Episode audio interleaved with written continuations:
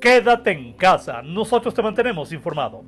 Gracias por acompañarnos este resumen de lo más importante que encontrarás en las ediciones impresa y digital del Sol del Centro de este jueves 15 de octubre del 2020. En la información.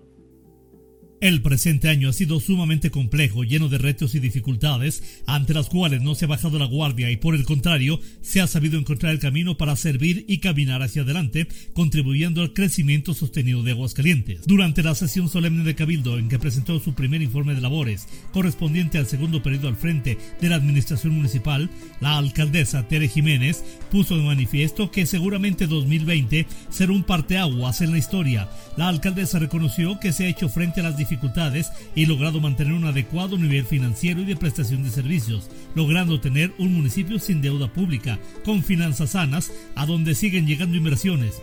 Un municipio seguro, moderno y de vanguardia, en donde nos levantamos todos los días con la motivación de seguir siendo mejores para que todos tengan servicios de calidad total de nueve personas contagiadas por el coronavirus COVID-19 fallecieron en el transcurso de las últimas 24 horas para llegar a 765 decesos por esta causa en el estado de Aguascalientes, en un mortal conteo que parece no tener fin ni bajar en su intensidad.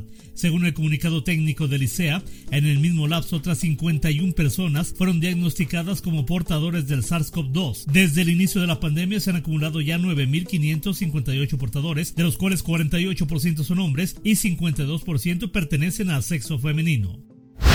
Para brindar un impulso económico a familias de Aguascalientes, el gobernador Martín Orozco anunció que el gobierno destina 5 millones de pesos para el programa de apoyo temporal y apropiación ciudadana de espacios urbanos, dirigido a personas que se encuentran sin empleo y sufriendo estragos de la pandemia.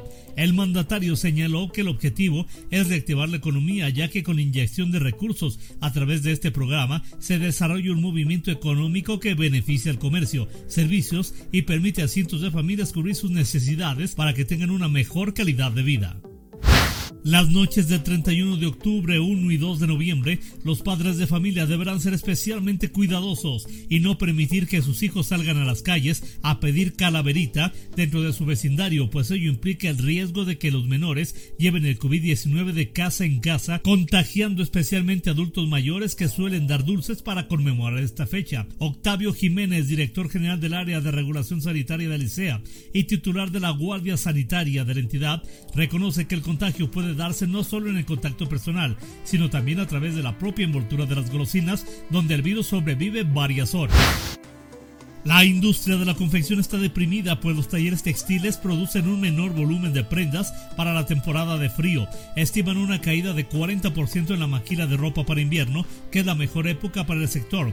José de Jesús Martínez Marmorejo, presidente del Consejo Empresarial Textil de la Confección, comentó que la mayoría de los talleres trabajan sobre pedido para irse a la segura con una venta garantizada. De lo contrario, podrían arriesgarse a que la demanda sea menor a la esperada y las prendas se queden en lo que representaría una inversión perdida.